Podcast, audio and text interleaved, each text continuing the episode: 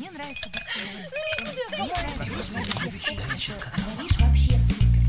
Светский разговор. Искусство приятного общения. Беседка. Беседка.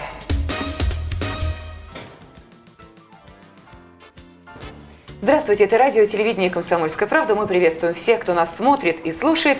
И в течение ближайшего часа в прямом эфире с вами будем мы, народный артист России, актер театра и кино Валентин Георгиевич Смирницкий. Здравствуйте. Здравствуйте. И я, Елена Афонина. Ну, э, можно сказать, что вы э, ребенок послевоенного времени, со всеми Ну, не вытекающими. послевоенного, Ну, я- 44-й год рождения, это... Это кон- конец войны. Это когда американцы вступили в военные действия так активно. Э, Но в связи с э, тем, что мы понимаем сейчас э, и этот месяц э, май, и, соответственно, все приготовления, которые идут и к 9 мая, э, Дню Победы, и к параду, ну и последующие э, события, когда в любом случае мы ощущаем послевкусие этого праздника, хочется понять, а что же происходит с нашей памятью, с нашим сознанием, что сейчас на полном серьезе э, люди обсуждают и пересматривают итоги э, войны. Люди пытаются понять, кто в итоге был победителем, а кто проигравшим. Вот вы для себя какие-то определенные э, точки в этом споре расставили? Вообще, возможен ли А этот я- спор для вас? А, а нет, невозможно, я в этом споре не участвую. Я то самое поколение, которое совершенно четко представляет, что это такое, кто выиграл войну, как происходило, как сказать, и у меня на, на этот счет никаких ни, ни сомнений нету. А то, что э, это стало забываться, стало искажаться, ну, господи, ну, это проблема времени, поколения, проблема воспитания, образование и так далее. Вот и все. Вот только в этом там. Например, я не знаю, американцы в основном, они вообще не, не понимают, кто. Они считают, что они выиграли войну, они не знают этой истории. У них это и не, как сказать, не, не, не преподается, не внедряется и так далее. Ну, у нас, к сожалению, это тоже стало проникать в умы нашего молодого поколения в основном. Они тоже как дезориентированы, скажем так. Но это беда, как сказать, людей, которые, как сказать, это, об этом рассказывают, информируют, пишут там учебники какие-то, преподают и так далее. Ну, может быть, все дело как в знаменитой строчке из знаменитой песни в данном случае нужные книжки он в детстве читал. Вот здесь, может быть, ненужные книжки люди читали или вообще не читали. Ну, И вообще- наверное, это, это не в полной степени, но в какой-то степени, так сказать, вот такой ну, э, этот поток информации самый разный и доступный. Ну, так сказать, так называемая демократия наша. Она позволила людям читать, они и Майнкамф читают Гитлера, там, черти что читают. Так что, как сказать, ну, происходит искажение в умах, наверное, какое-то, безусловно. Я э, могу это предположить, скажем так. Ой, Валентин Георгиевич, интересно было бы узнать все-таки, а в 60-е годы, в годы студенчества, неужели не было желания читать и запрещенные книжки, ну и, Было соответственно, высказывать запрещенные запрет- идеи? Нет, ну у нас вообще, у нас как раз у нас, у нас был, был большой голод информ- информационный. Мы не получали этого. Конечно, мы читали, но мы больше интересовались, как сказать, э, нашими классиками запрещенными, например. Я не знаю, Платонов? Платоновым, потом э, появился Солженицын, там, я не знаю, Пастернак, э, ну и так далее. И по- поэты какие-то, Бунин, э, который тоже был запрещен. Там. Да и вообще наши классики русские были, как сказать, находились под запретом. Достоевский, многие его романы, в частности, «Бесы».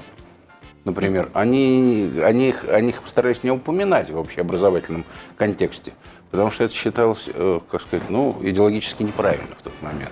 Так что многое было. И все это мы пытались, как сказать, прочесть, узнать, э, познать. Ну, конечно, наш, нас, например, Майнкам гитлеровский не интересовал совершенно в тот момент. Вот для нас было все ясно, как и для меня, собственно. А кто эту литературу поставлял, вот интересно? Какие Эту? источники были? Ну, как вам сказать? Ну, разные. Я могу вам массу примеров рассказать. Источники – это сам издат. Это все, что угодно было. Как- сказать, это преследовался, это сажали. Все это было. Кто-то привозил из границы, там продавалось и так далее. Я, например, э, ну уж так случилось в моей жизни, я очень рано начал ездить за рубеж. Э, Ну, как сказать, по киноделам, потом по театральным делам и так далее. Ну и тоже удавалось иногда что-то перехватить. Потом я там был знаком со многими художниками, э, писателями того времени, шестидесятниками, которые тоже вот выезжая за рубеж, привозили это все. Ну как-то это все происходило, безусловно, нелегально. Интерес к вам не проявляли э, специальные органы? Потому что... Ну так, как ко всем, э, ко всем творческим людям проявляли, конечно, определенно. Но такого особ... я для них, видимо, не представлял какого-то особенного интереса. Нет. Не, так сказать, пристального внимания я не удосужился специальных органов. Но студенты театральных вузов вообще люди свободолюбивые и свободомыслящие. Вот э, каким образом эта свобода проявлялась э, в то время? И вообще, что можно было позволить себе, ну, самого безумного в смысле демократии и свободы? Я не я затрудняюсь вам сказать. Вы знаете, ну, ну самые, самые безумные это были наши дебаты, разговоры на кухнях, в компаниях и так так и думала. Вот все безумство.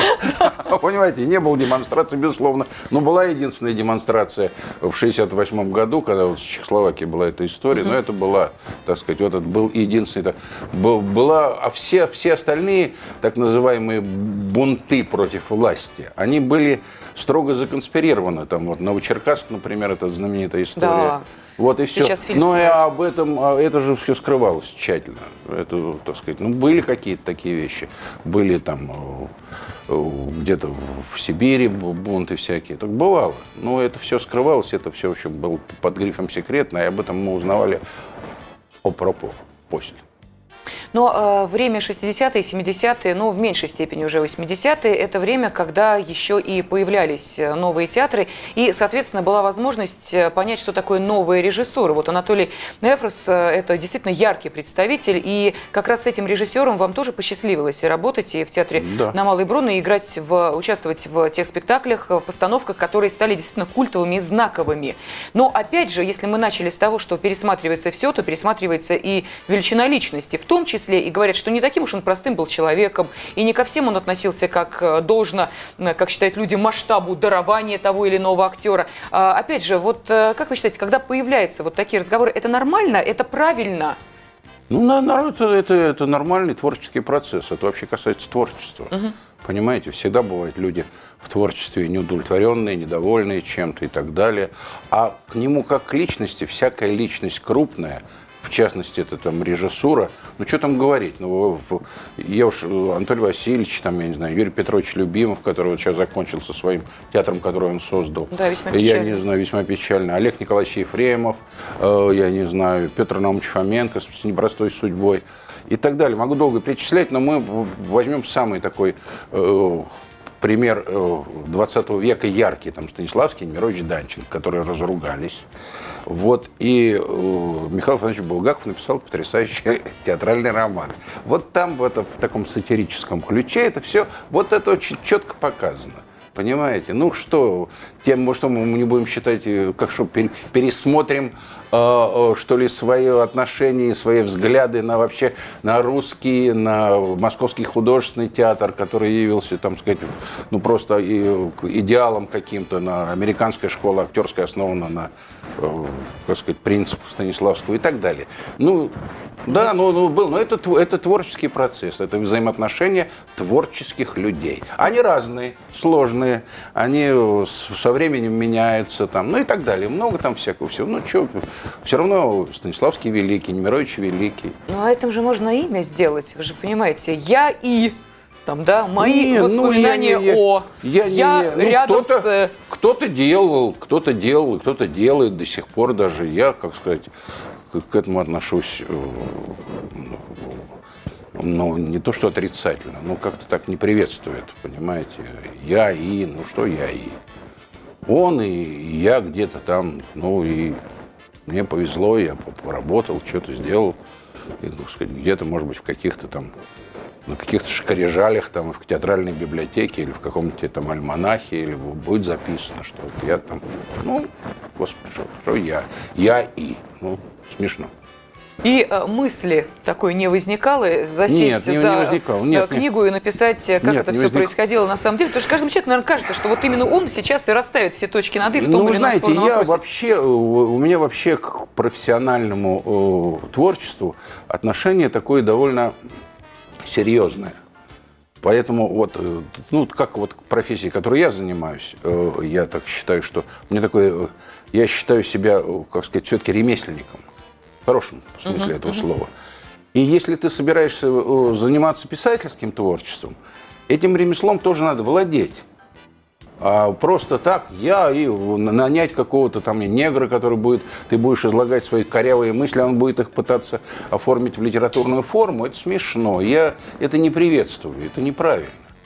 Ну, и среди нашего брата были люди, которые писали достаточно симпатичные мемуары. Вот. И я не хочу всех перечислять, но были. Но не так много. А вот это огромный поток вот этих я и, и я и обо мне и так далее, ну вот это, это, это, это так называемая такая мемуарная литература, которую я не читаю, мне не интересно. Потом много, я, так сказать, я вот иногда беру эту книжку, начинаю там про каких-то людей, которых я знал, про современников. Вот. И там столько напридумано, и так это некрасиво и неправда все. Ну, понимаете, но он неинтересно. Угу. Я напомню, что в студии с нами Валентин Смирницкий, народный артист России, актер театра и кино. И до завершения этого часа мы будем говорить о работе, о жизни, ну и, например, об идеалах. Потому что вот сейчас, эм, Валентин Георгиевич, говорят, что ну что такое происходит с мужчинами, да, ну мельчают они, да вообще настоящего мужчину не найти. Это, конечно, э, распространенное такое сетование и стенание. Но, э, опять же, вопрос, вот э, неужели в те времена, когда вы обучались, когда вы работали, когда, соответственно, переходили из одного века в другой, а такие э, стоны не возникали, как правило, со стороны женского пола. Ну где же настоящие мужчины? Возникали всегда. Ну, вообще, я, к сожалению, прожил большую часть своей жизни э, в стране, которую я люблю. Я, в общем, в хорошем смысле считаю себя патриотом этой страны. Вот, потому что если бы не был патриотом, взял бы и уехал. У меня было тысяча возможностей. А, я, мы были поставлены в такие условия все, не только актеры, все. А, слесаря, токаря там, и так далее. Что, как сказать, мы не могли себя в полной мере почувствовать э, за счет вот этой всеобщей уравниловки, низкой зарплаты, там вообще отношение к государству как к людям, понимаете? Поэтому вот мужчина в том понимании там 19 века, скажем, вот мужчина, мужчина, который самостоятелен, он, как сказать, что-то добивается, там, своим трудом, талантом и так далее, становится на ноги, становится настоящим. Вот, понимаете, это все уничтожалось, это все нивелировалось, выводился такой средний уровень, понимаете. И я, к сожалению, попал под эту гребенку, то есть я жил в это время и формировался, учился, и, так сказать, становился кем-то и так далее. Так что это очень сильно мешало, поэтому в те годы эти стенания были понятны. Мужчина не, не мог обеспечить семью материально за счет там, своего труда и своего, понимаете, все это, ну вот это было. Сейчас это обрело другую грань совсем. К сожалению. Мужчину да, дома да. не увидишь, да. он постоянно на Но не только, денег. да. Ну, в общем, ну да, это, но тем не менее, понимаете, ну да, ну возникали, и сейчас возникают. Хотя вроде бы, понимаете. А сейчас, сейчас э, нет настоящего мужчины. Сейчас у нас идеал женщины, богатый какой-то человек, олигарх, да, наверное. Ну, все, ну, по, по крайней мере, все время муссируется. Все время это... Ну, это да, преподносится как вот преподносится, и есть вот, тот вот, мужчина, да, вот, который да, является вот, мечтой любой девушки. Мечтой любой девушки, это значит мужчина, uh-huh. который ей может предоставить, там, я не знаю, начиная от Бентли, кончая яхтой, там, ну и всеми благами и так далее. Вот идеал. Ну, это, это что, мужчина? Не знаю. Понимаете? Бог его знает. Ну и э, читать надо литературу хорошую. Там о таких вот людях, о таких мужчинах об идеальных мужчинах. Ну, и так сказать. Так вот, и, понимаете, Валентин Георгиевич, начитается вот такой литературы-то, а в жизни-то совсем другое. И получается, что, а, счастья нет, потому что завышенные идеалы, и как его добиться, и где достичь, и как найти. Ну, не вообще... у всех завышенные такие уж идеалы, вы знаете, не у всех. И, ну, ну, можно и добиться этого, можно и, как сказать... Ну, пока... А можно мужчину воспитать? Я думаю, вот говорит, что жену воспитать можно. Но это, а вот это, мужика это, можно вопрос, это вопрос вам надо задавать, так сказать. Но ну, вас, э, неужели ваши жены вас не пытались э, перевоспитывать, пытались, воспитывать? Пытались. И перевоспитывали в чем-то. Пытались. Но я такой человек тоже непростой. Меня там, так легко не перевоспитаешь. Ну, пытались. У меня четыре, э, так сказать, брака. Так что у меня разные были отношения в браках. Я пытался кого-то перевоспитывать и, как сказать, создавать свой идеал из женщины. И женщины пытались из меня создавать свой мужской идеал. Но все было. Это, так сказать, взаимная работа такая. Вот. Ну, что-то удавалось, что-то не удавалось. Ну, конечно, влияние оказывало, это все откладывалось. Безусловно. У, у меня, по крайней мере. То есть э, каждая из четырех что-то в вас все-таки исправило? Ну, и не только из четырех, я но не могу вообще сказать, что женщин. исправило, но о, это, этот опыт откла- откладывался, и он помогал мне, как сказать, э, чем-то разбираться, как сказать, как-то поступать более правильно, что ли, разумно и так далее. Но это такой жизненный опыт необходим. Мгм. А, Теперь вы можете сказать, что вы познали науку семейной счастливой жизни? Нет, не могу сказать, конечно. Не могу. Ну, потому что каждый человек индивидуален, и у него есть некий свой, как сказать, взгляд, там, сказать, у мужчины на женщину, у женщины на мужчину. Ну, у нормальных людей, которые, у которых есть мозги, которые понимают, соображают, думают, э, как сказать, что-то. Не, не, не, не- не- Анализируют, не- не да? анализируют, не те, кто просто хотят, вот, чтобы было Бентли с яхтой. Понимаете? А что-то такое еще. Вот, вот то, то, естественно, это все чисто индивидуально. Индивидуально. Ну, Например, там, мужчина, там, не знаю, ну вот любит он такой тип женщин. Понимаете? Ну, вот такой тип. Там, не- Это долго объяснять, какой, но вот, вот, вот такой. Вот с, с таким характером, с такой внешностью, с, с- я не знаю, ну, такого цвета волос. Там, ну, так примитивно скажем. Да, да, да, понятно. Понимаете? То же самое у них, у женщин, я так думаю. У них тоже есть какие-то свои, вот, понимаете? Это тоже это складывается же не просто так, это складывается от семьи, от воспитания, от там, образования, наверное, и так далее. То есть можно сказать, что вы в какой-то степени, но если руководствоваться именно этой теорией, э, повторяете э, те семейные отношения, которые были у ваших родителей? Не знаю, нет, не думаю. Хотя, наверное, родители во мне что-то, сказать, ну, генетически что-то такое есть, что я повторяю, безусловно. Это в каждом ребенке там, и, и- и так далее. Вы имеете в виду модель семьи, отношения внутри семьи? Есть Модель семьи не знаю, не, не знаю. Ну, по крайней мере, э, как сказать, и положительное, и отрицательное ты запоминаешь как ребенок. Все-таки детская память, она такая очень Цепкая, да, да. Цепкая, и помнишь какие-то вещи, то, что тебе понравилось, то, что тебе не понравилось. Вот, и, конечно, ты это потом переносишь, безусловно, на свою жизнь и, как сказать, сравниваешь. И понимаешь, что вот это, наверное, не надо делать. А вот это, наверное, вот это было хорошо. Но вы ловили себя на том, что оп, вот это... Ну, иногда бывало. Так я как-то, так сказать, не особенно по молодости не задумываешься. знаете, да. она же такая бесша- без- бесшабашная молодость. Вот, да, да. Но, тем не менее, иногда, так сказать, вдруг как наступает какой-то момент такого самоанализа. И так наедине с самим собой подумаешь, думаешь, а, вот тут-то да. Ну, бывают такие моменты, конечно. Ну что, будем дальше анализировать э, эти моменты из жизни нашего гостя. Валентин Георгиевич Смирницкий, народный артист России, актер театра и кино. Сегодня гость нашей студии. Так что не переключайтесь, будем дальше общаться.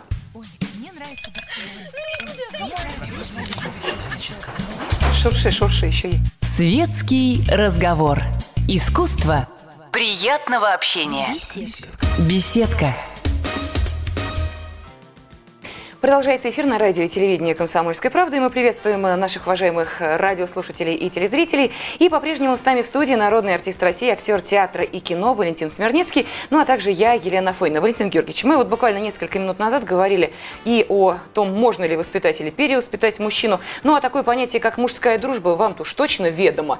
По крайней мере, если говорить о том, что для э, многих российских советских зрителей вы по-прежнему остаетесь тем самым портосом, а уж мужская дружба где, как не у трех мушкетеров была, но а в жизни э, это понятие, оно все-таки существует или сейчас оно тоже сходит на нет? Нет, существует. Хотя, нет, сейчас сходит на нет. Но существует еще, пока, пока остается. Пока остается, по крайней мере, у меня понятие дружбы, э, как сказать, осталось. Э, Как известно, друзей не бывает много, но они есть. Вот, э, есть и такая хорошая человеческая. Но я даже не могу сказать, что это такая мужская дружба. Это такая вот, это какое-то человеческое единение. Это такое взаимопонимание какое-то на уровне, там, я не знаю, как сказать, такого птичьего языка, когда люди, вот, так сказать, встречаются, и они вот понимают друг друга по жесту, по взгляду там, и так далее. Вот, ну, это вот, это вот Но по вашему мнению, все-таки друзья познаются больше в беде или в радости? Вот у всех противоположные точки зрения. Люди И в как- радости, и в беде. Но Везде. и, тем не менее, хорошим тестом, как правило, является, наоборот, успех Ну, не- человека, ну, который выдерживают немногие. Ну, я не знаю. У меня как-то, я с этим особенно не сталкивался, так сказать. Но, например, у меня были такие серьезные трагические ситуации в жизни, и мне мои друзья очень помогали в этом смысле. Помогали, как сказать, вот беде, скажем так. Э, Что касается, э, там сказать, вот той самой э, завистливой радости, да я как-то не испытывал это на себе никогда, вы знаете. Я скорее испытывал не от друзей, а от каких-то людей совершенно непонятных. От чиновников, от коллег каких-то, от женщин, как ни странно. Ну, в нашей профессии. Как? Женщины э, могут э, завидовать а вот так, успеху. А вот, так, а вот да, вот, да, вот так вот как раздражает кого-то. Вот. Вообще у нас среда очень непростая актерская. Вот это такое тяжелое испытание, психологическое. Вот, пройти много лет, продержаться, как сказать, на определенном, скажем так, уровне и э, э, работать вот в, в этой сфере, что ли, ну вот в, в- в- в сфере этих отношений. Это, это психологически очень тяжело выдержать. Вот. И происходят очень странные и такие удивительные вещи. Вот. Я это все наблюдал в своей жизни и испытал на себе какие-то вещи. То есть это тоже такая хорошая школа жизни, в том числе и актерская, человеческая. Конечно, конечно, конечно. Это та самая профессия, та самая публичная профессия. Публичная профессия – это вообще всегда тя- тяжелое бремя. Э, Несмотря на ее, как сказать, внешний некий лоск, скажем так. Всем, так сказать, узнаваемость, там, э, почитаемость, как кажется, там, и так далее. Но это очень тяжелое психологическое испытание. Вот. И вот внутри этой публичной профессии тоже очень много всяких подводных камней. Может быть, э, поэтому спутницы жизни многие актеры выбирают э, девушек, женщин, которые не имеют никакого отношения Ну, к этой я-то, профессии? я таки э, в этом, в этом, это мой принцип. Ну, поделитесь в таком случае. Чем вас коллеги прекрасные не устраивают? Нет, не потому что меня не устраивает. У меня были романы с моими коллегами. У меня все было в жизни. Они прекрасные, они в них влюбляешься. Это естественно, когда ты там работаешь с партнершей. И э, особенно если ты с ней, так сказать, близко там соприкасаешься, играешь какие-то близкие отношения, там, любовников, мужей, жену и так далее. Все бывает, это естественно.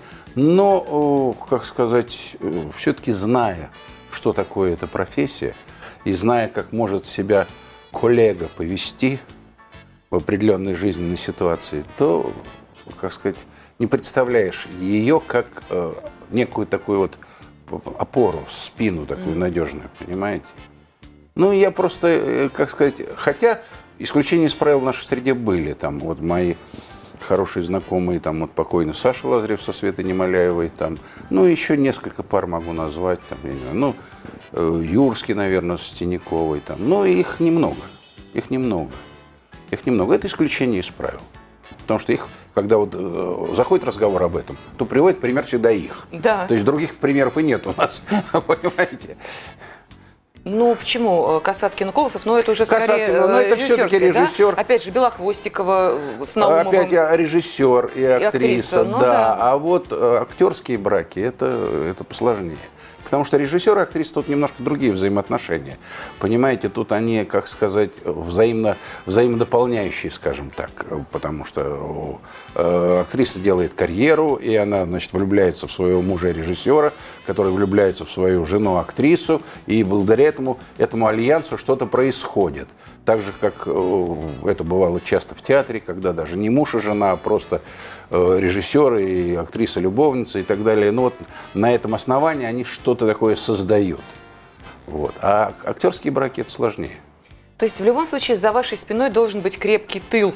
Ну да, и потом, ну не, ну я просто знаю цену этой профессии, вы знаете, я знаю цену этой профессии, и знаю, как актриса себя может повести, э, по- по- повести в жизни для того, чтобы, там, я не знаю, э, добиться чего-то, там, роли какой-то определенной, там, какого-то карьерного роста, там, и так далее. Я знаю, на что может пойти, я часто это наблюдал, поэтому доверия нет.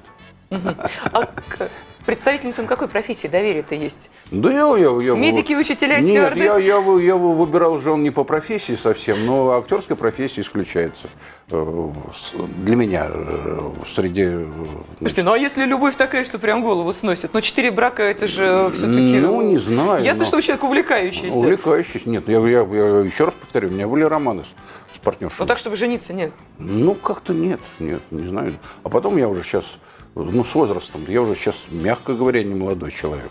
Ой. Мягко говоря. Ой. Вот, и мудреешь с возрастом. Это делает же какие-то выводы. Уж если не совсем дурак-то, все-таки, так сказать, основываешься на жизненном опыте, на том, что прошел и так далее. Вот, как, как я говорю, вот, так сказать, раньше говорил, что ну, анализируешь какие-то вещи и понимаешь, что уж нет, не дай бог, господи, ну что.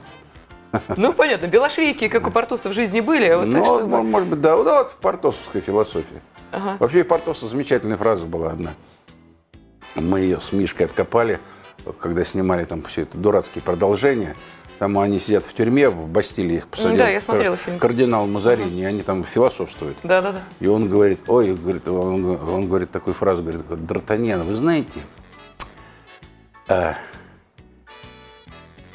как же это она точно сказана? Да, да. Чем чаще я, по-моему, вот такой смысл, чем, вы знаете, чем чаще я общаюсь с женщинами, вот какой-то смысл такой, но более емко сказано у Дюма, тем сильнее привязываюсь к лошадям. Вот понимаете, так- что он, несмотря на, на, на- всех этих своих этих мадам Кокнары, всех потребителей, Лошади да, все-таки лошадь ему ближе, понимаете? Ну и да, если уж заговорили, все-таки, ну а собака еще ближе, наверное. Это уж Да, вообще собака, создание ну, такое, которое Собаки, у меня любит. ну, всю жизнь, у меня по, по жизни постоянно у меня собаки. Я к- никогда кинологом, правда, не был, но как-то у меня с ними такой контакт. Наверное, я в прошлой жизни был собакой.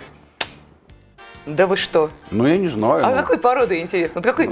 Это я представить себе не могу даже, какой породы, может быть, какой-нибудь шавкой, моськой, бог его знает, ну, не знаю. Но у меня с ними контакт. Вот у меня, меня практически собаки в жизни никогда особенно не кусали. Я их, я их с детства не боюсь. Я даже не знаю почему, но как-то так. Ну, правда, вот у нас все время были в семье собаки э, постоянно. И как-то у меня...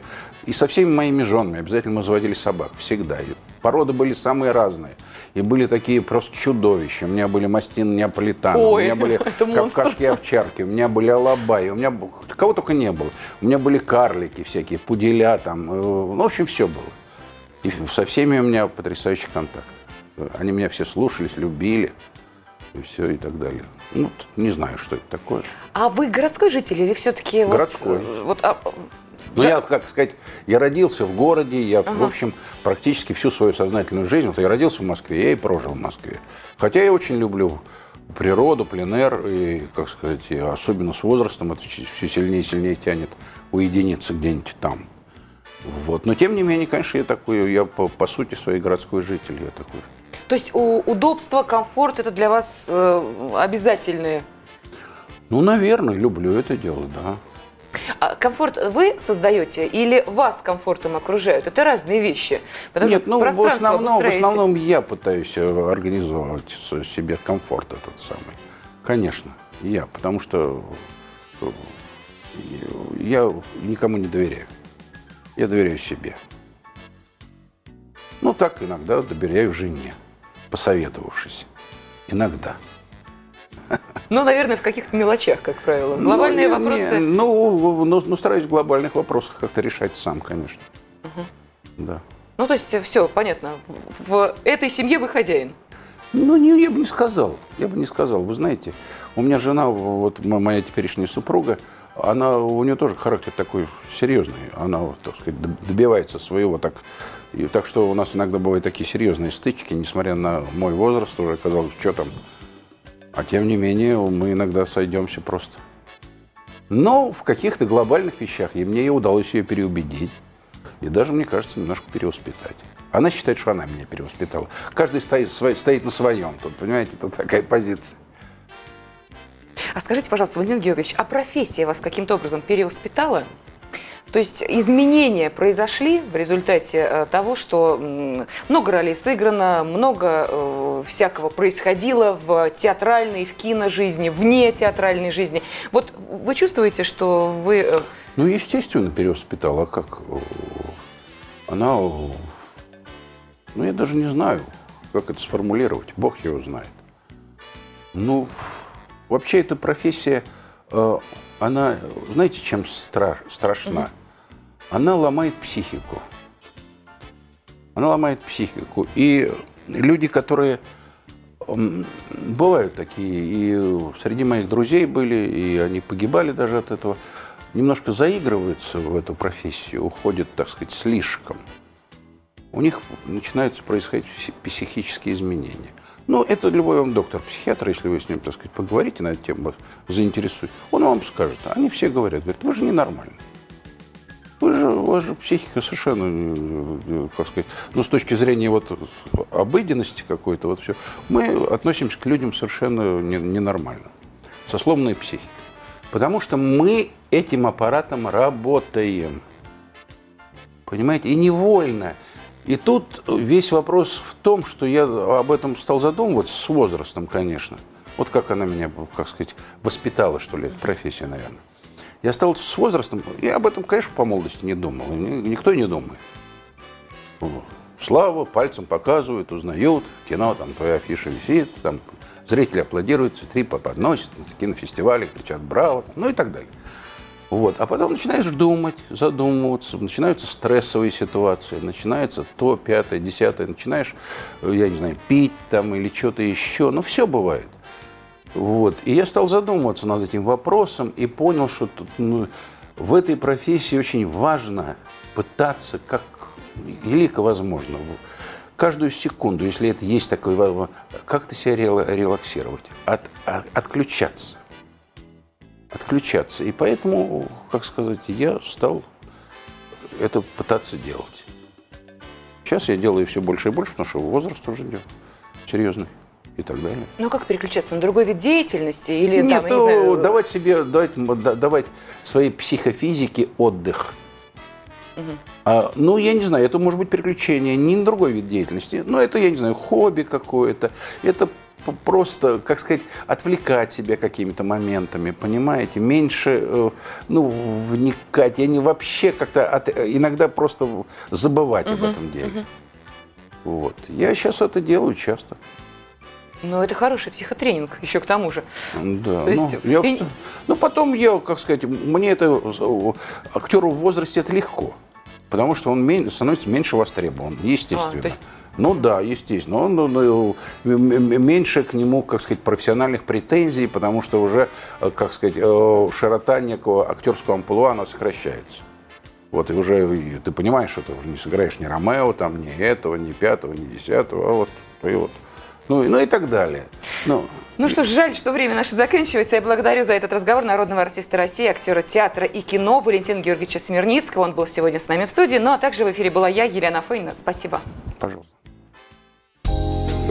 Горячий кофе, светский разговор, интересные персоны, хорошая компания, беседка, уютное место для душевного разговора.